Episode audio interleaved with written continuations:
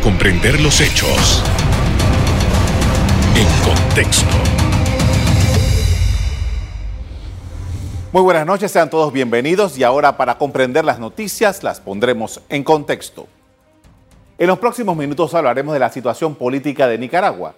A menos de cinco meses de celebrarse las elecciones presidenciales en ese país centroamericano, por lo menos 13 opositores, incluyendo candidatos presidenciales, han sido detenidos bajo la acusación de cometer actos que atentan contra la soberanía nacional. Ante el deterioro del entorno político que vive Nicaragua, la Organización de Estados Americanos pidió la inmediata liberación de líderes opositores. Nos recuerda esta resolución que es necesario recuperar la democracia y el respeto a los derechos humanos en el país. Nos recuerda que la utilización de legislación y acciones represivas y violentas para silenciar a los medios de prensa y la oposición se han vuelto lo cotidiano en el país. Nos, nos coloca una vez más ante la realidad de reconocer que sin elecciones libres, justas y transparentes, con observación internacional seria y en el marco de los estándares interamericanos, Nicaragua no será posible recuperar el Estado de Derecho Democrático.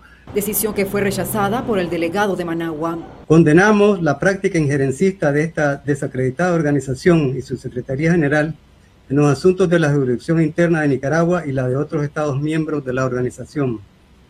La OEA se encuentra en rebeldía y colisión con los principios del derecho internacional al continuar transgrediendo los propósitos y principios de la Carta de las Naciones Unidas y su propia carta fundacional en la que se establece que la Organización de los Estados Americanos no tiene más facultades que aquellas que expresamente le confiere la presente carta, ninguna de cuyas disposiciones, óigase claro y alto, la autoriza a intervenir en asuntos de la jurisdicción externa interna de sus Estados miembros. En Nicaragua, la situación política se mantiene tensa debido a las violaciones a los derechos humanos que comete el régimen de Daniel Ortega.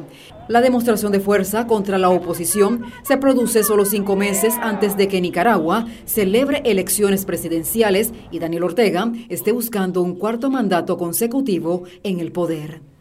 De que vamos a salir el presidente de Nicaragua, Daniel Ortega, está en el poder desde el año 2007. Logró una cuestionada reelección en el 2011 tras un fallo de la Corte que la admitió. En 2017 ganó ampliamente otra vez y este año busca lograr la presidencia por quinta vez en total. El mandatario de Nicaragua fue uno de los dirigentes guerrilleros del Frente Sandinista de Liberación Nacional FSLN, que en la década del 70 se enfrentó al régimen de Anastasio Somoza de Baile, derrocándolo en 1979. Daniel Ortega fue miembro de la Junta de Gobierno de Reconstrucción Nacional que gobernó Nicaragua de 1979 a 1985. En ese año se llamó a elecciones y resultó electo con más del 60% de los votos. Durante ese primer gobierno de Ortega se establecieron formalmente las políticas marxistas-leninistas en Nicaragua. A Ortega y los sandinistas les tocó liderar con feroz ofensiva perdón, lidiar con la feroz ofensiva de la contrarrevolución aupada por Estados Unidos bajo el gobierno de Ronald Reagan. La contra, como se le conoció, desestabilizó al régimen nicaragüense. En 1989, Ortega llamó a nuevas elecciones en las que buscaba mantenerse en el poder, pero sufrió una aplastante derrota por parte de Violeta Barrios de Chamorro. En años recientes, Nicaragua tuvo estabilidad económica. Los acuerdos petroleros y comerciales alcanzados por Ortega con Hugo Chávez y Nicolás Maduro, por ejemplo, fueron de buen provecho para la nación centroamericana. No obstante, unas reformas en el sistema de seguridad social encendieron la llama de protestas que fueron duramente reprimidas. En el 2018, el gobierno de Ortega promovió cambios a la ley del Instituto Nicaragüense de Seguridad Social, Cinco años antes, el seguro había entrado en un déficit multimillonario y el FMI le advirtió al país que en el 2019 se agotarían las reservas. Las reformas fueron rechazadas por buena parte de la población que salió a las calles a manifestarse en contra. Fueron varios meses de lucha en las calles, principalmente en Managua al principio, pero se extendió a todo el país y los estudiantes universitarios fueron protagonistas de primer plano hubo denuncias de brutalidad policial y crímenes. Organismos no gubernamentales de Nicaragua y otros extranjeros indican que por lo menos hubo 325 muertos por esta situación. Así las cosas y luego de que Nicaragua fuera impactada por la pandemia de COVID-19 con severidad el año pasado, Este 2021 es electoral y ha producido los incidentes de los que empezamos a hablar esta noche. Estados Unidos, la ONU, la OEA, la Unión Europea, han cuestionado los métodos empleados por el gobierno nicaragüense con los dirigentes de oposición, algunos de los cuales son disidentes del Frente Sandinista.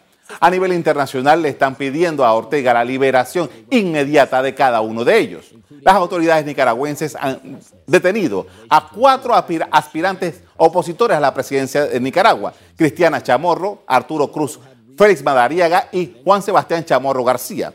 Observadores afirman que Daniel Ortega ha nombrado a sus partidarios en el Consejo Supremo Electoral.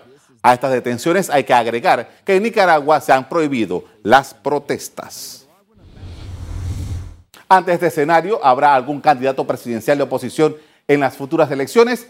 Reportes desde Nicaragua citados por el New York Times indican que solo un grupo creíble de la oposición tiene la posibilidad legal de participar en las elecciones de noviembre y representa la última esperanza para los opositores de Ortega. Se trata de un partido llamado Ciudadanos por la Libertad, que dentro de poco escogerá su candidato. En Estados Unidos, varios congresistas están pidiendo sanciones contra el gobierno de Nicaragua, pero algunos políticos de ese país piensan que de darse se generaría una crisis económica que terminaría alentando la migración hacia el país del norte. Es momento de hacer una pausa, pero al volver ponemos en contexto el drama de las elecciones en Nicaragua y sus repercusiones.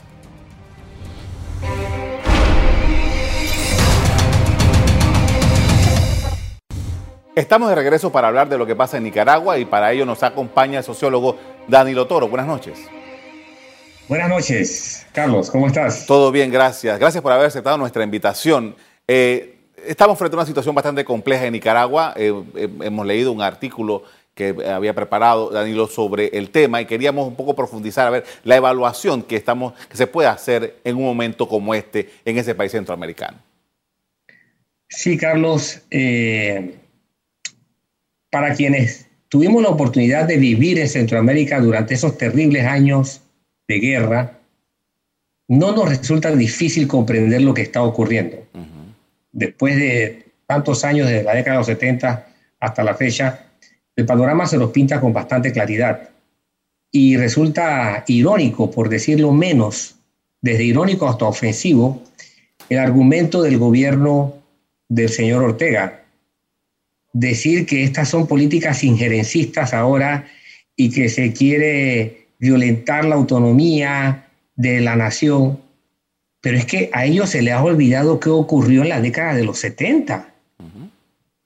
es, una, es una amnesia tan, tan, tan burda, es, una, es, un argumento tan, tan insostenible que cualquiera que haya vivido por aquella época sabe perfectamente que en la década de los 70, el FSLN, el Frente Sandinista de Liberación Nacional, corrió a la comunidad internacional para que lo apoyaran en contra de la tiranía Somoza.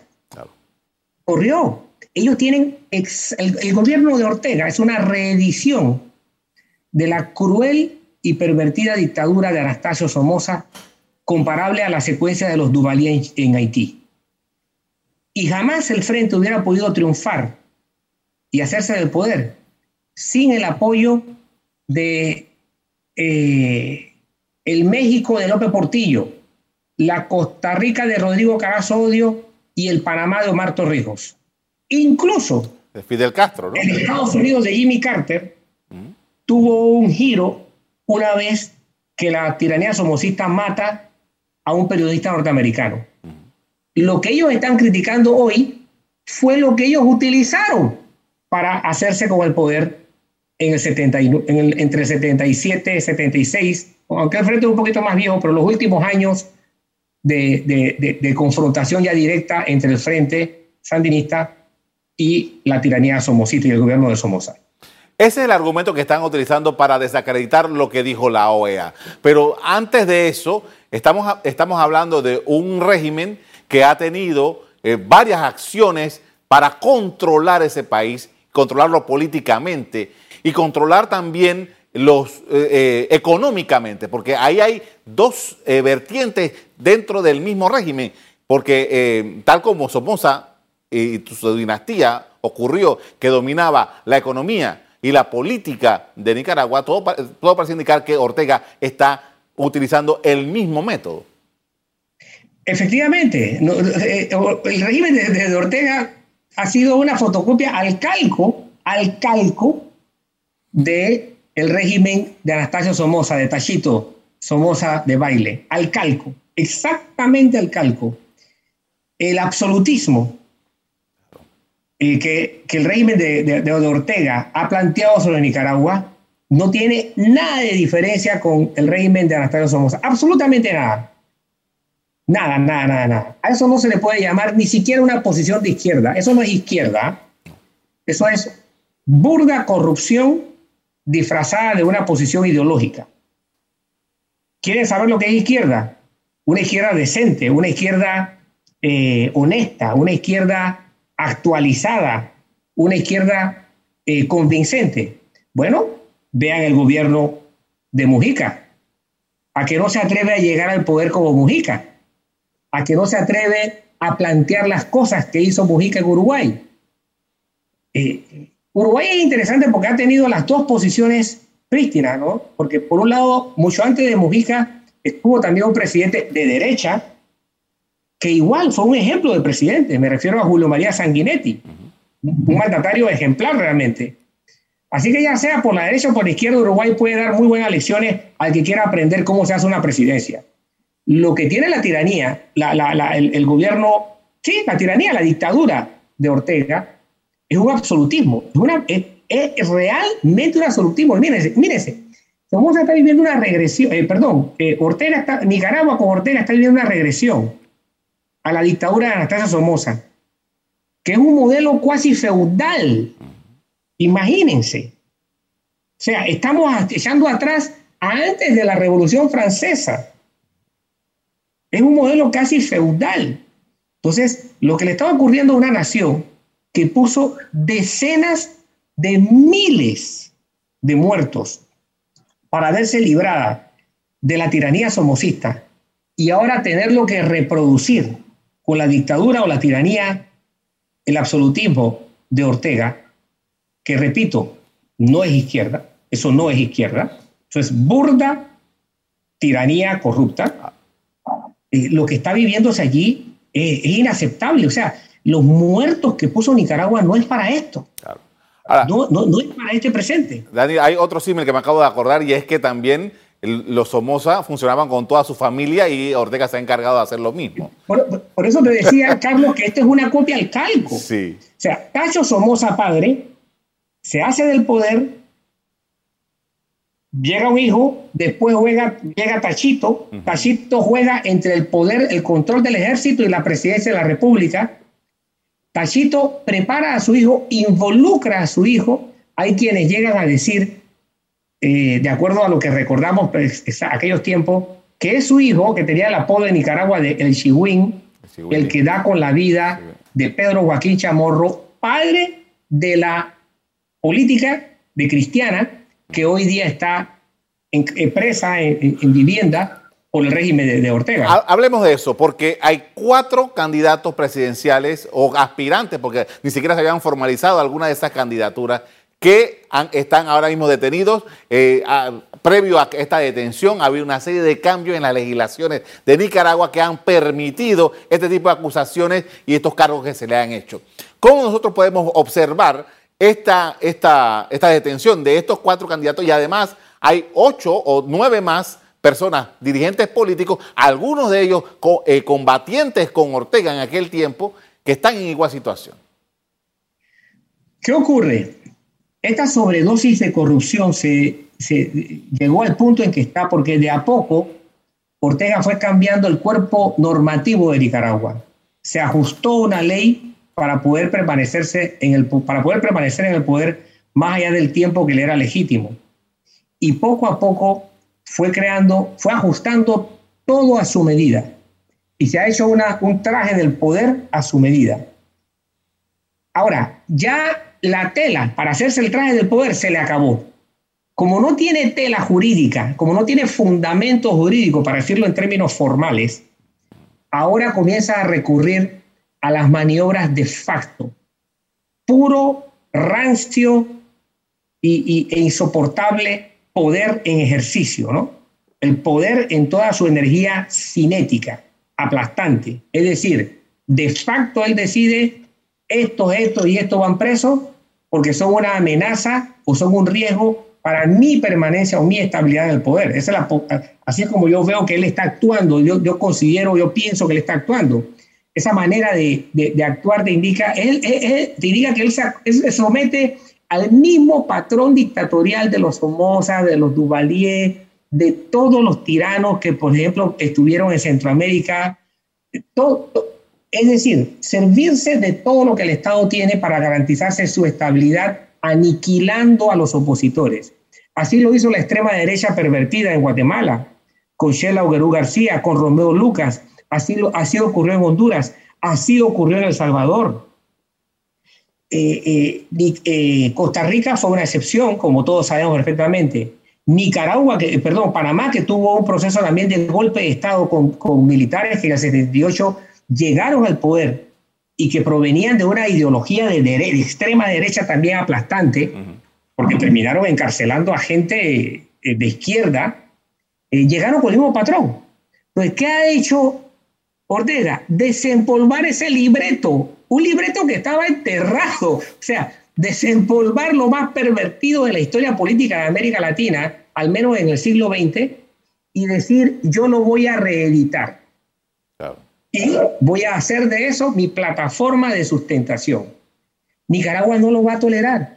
Nicaragua no lo va a tolerar. Desafortunadamente, los mecanismos internacionales que fueron mucho más ágiles para respaldar a Ortega en 1979, hoy día son más protocolares y más y le dan más vuelta a las cosas y la diplomacia, tú sabes, mastica la comida antes de, de, de pensar en tragarla. Pero bueno, es el escenario que tenemos, pero el horno latinoamericano no está para esas galletas. Bien, vamos a profundizar en esto de las reacciones internacionales y los apoyos de Ortega cuando regresemos del cambio comercial. Vamos a seguir hablando sobre este tema tan pronto volvamos de, nuestra, de esta pausa de comerciales. Ya regresamos.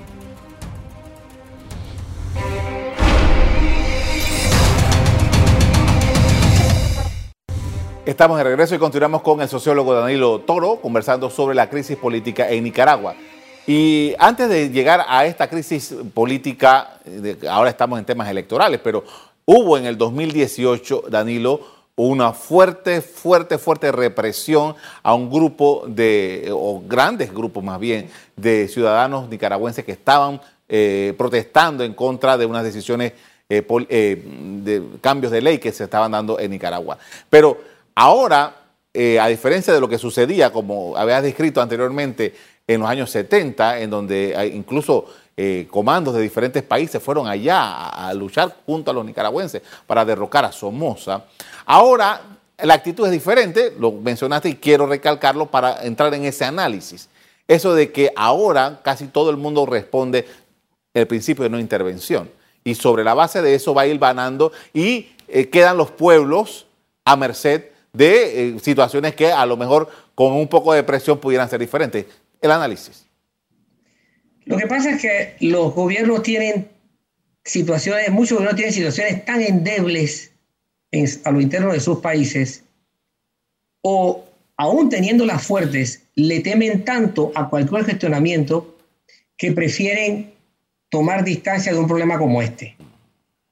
Es una verdadera vergüenza para alguien de izquierda como el gobierno de Manuel López Obrador, Andrés López Obrador, perdón, de AMLO, eh, decir lo que ha dicho. O sea, no solamente un desconocimiento de su, de su posición histórica como una nación que ha, tenido una doctrina internacionalista eh, muy, muy, muy, muy, clara, y México ha sido un país que se ha mantenido siempre con su doctrina internacional eh, muy bien expuesta, pero eso no le ha impedido asumir posiciones como la asumió en favor del Frente Sandinista en la década de los 70.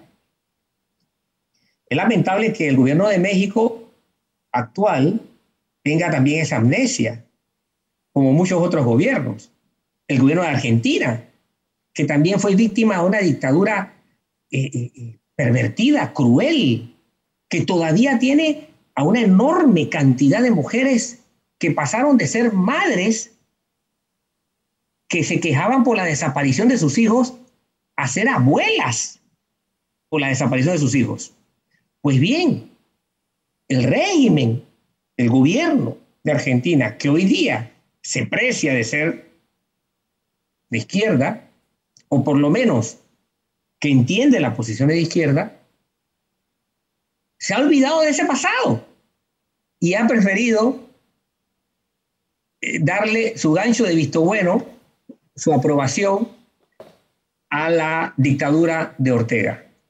ahí tú te das cuenta de, ¿no? de, la incoherencia y de la, de la irreverente ignorancia con respecto al pasado de los pueblos, al pasado, a la ignorancia que los mandatarios llegan a tener con respecto a sus pueblos. ¿no? Ahora, Danilo, hay, hay, hay, un tema ideológico aquí. De, las posiciones que asumen. Quiero rescatar el tema ideológico porque me parece interesante ver al presidente de Nicaragua. El presidente de Nicaragua es un hombre que combatió, fue un guerrillero que estaba aliado a Cuba, de Fidel Castro, fue considerado un héroe en Cuba y tal. Este es un hombre de izquierda. No, lo sé. Yo, yo que estuve allá te puedo decir que que no sé si Daniel Ortega fue un guerrillero como tal. Ah, bueno, estuvo exilado mucho tiempo en Costa Rica. Fue un hombre que durante la guerra fue muy estuvo muy protegido eh, en zonas de tranquilidad que había, en algunas pocas zonas tranquilas de Nicaragua. Eh, no tengo claro que en la literatura que hay no, tiene, no, aparece con claro su, su combatividad. Curioso, entre los presos tiene gente que sí combatió.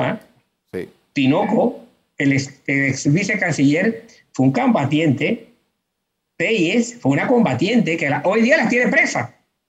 O sea, a gente que sí tenía autoridad moral para cuestionarlo. Sí, pasó varios años exilado en, Costa Rica, ¿no? Pero el, tema es que el tipo está asociado con la izquierda. Pero, sí, definitivo. pero su gobierno su gobierno actual de izquierda no tiene casi nada o absolutamente nada. No, es un gobierno corrupto más, es un gobierno, es una dictadura militarizada, corrupta más, como las, como las ha habido muchas en América Latina, eso es todo. Es una dictadura, es una vulgar dictadura corrupta, militarizada. Eso es lo que es. Y como digo vulgar, me refiero a la categoría de vulgar en, la, en su carga más peyorativa, ¿no? Porque, porque hay dictaduras que que pasan por la historia como un esfuerzo, como una, como, bueno, esto pasó como una necesidad histórica. Y, y, y, y, la autorreflexión de los pueblos o la crítica de los pueblos la dejan pasar como una reflexión histórica. Eso, eso, eso, eso, eso ha ocurrido y lo podemos identificar en, muchos pueblos en, diferentes épocas. Pero eso no es el caso de la Nicaragua de hoy día. Definitivamente no lo es. Ahora, no lo es. Si, no hay sustento para decir que es de otra forma. Si queremos anticipar cuál va a ser el desenlace de todo esto eh, que está ocurriendo en Nicaragua, avecinándose ya las elecciones, ¿cómo lo ve? Tensión. Nicaragua es un país que es un país que tiene un potencial de combatividad enorme. No fue la guerra más cruel que hubo en Centroamérica. Fíjate, a pesar de las decenas de miles de personas que murieron, yo siempre he dicho que la peor guerra en ese sentido, en cuanto a saldo de víctimas mortales, fue la de Guatemala, después tal vez la de El Salvador y ahí con la de Nicaragua. La de Guatemala fue realmente el infierno en la tierra porque fue una guerra silenciosa. El nicaragüense se expuso en una guerra abierta, en una lucha abierta, y el nicaragüense tiene esa voluntad de combatividad Lógico, Ortega tiene ahora la ventaja de que ningún grupo armado se le opone, como fue el caso del frente en la época de Somoza. Él tiene esa ventaja, pero eso no significa que el rechazo del pueblo no vaya a crecer. Y de hecho, las medidas que está tomando te indican que efectivamente él está reaccionando a un creciente rechazo de, los pueblos. Lo único que los dictadores reaccionan así. ¿no? Los, que no son dictadores se van para su casa, pero los que tienen vocación dictatorial se atornillan a la silla e inventan cualquier cosa. desde asaltar un órgano de poder, una diputación, un congreso, hasta encarcelar a sus opositores. No importa su posición ideológica, los que tienen vocación dictatorial se atornillan al poder allí donde están. Claro. Le agradezco mucho, Danilo, por habernos acompañado esta noche hablando sobre la situación en Nicaragua. Muy amable. Gracias a ti, Carlos. Un saludo. Hasta luego. Bien, los problemas de Nicaragua traen al tapete nuevamente la alta inestabilidad de los regímenes democráticos en América Latina. Hasta aquí el programa de hoy. A ustedes les doy las gracias por acompañarnos. Me despido invitándolos a que continúen disfrutando de nuestra programación. Buenas noches.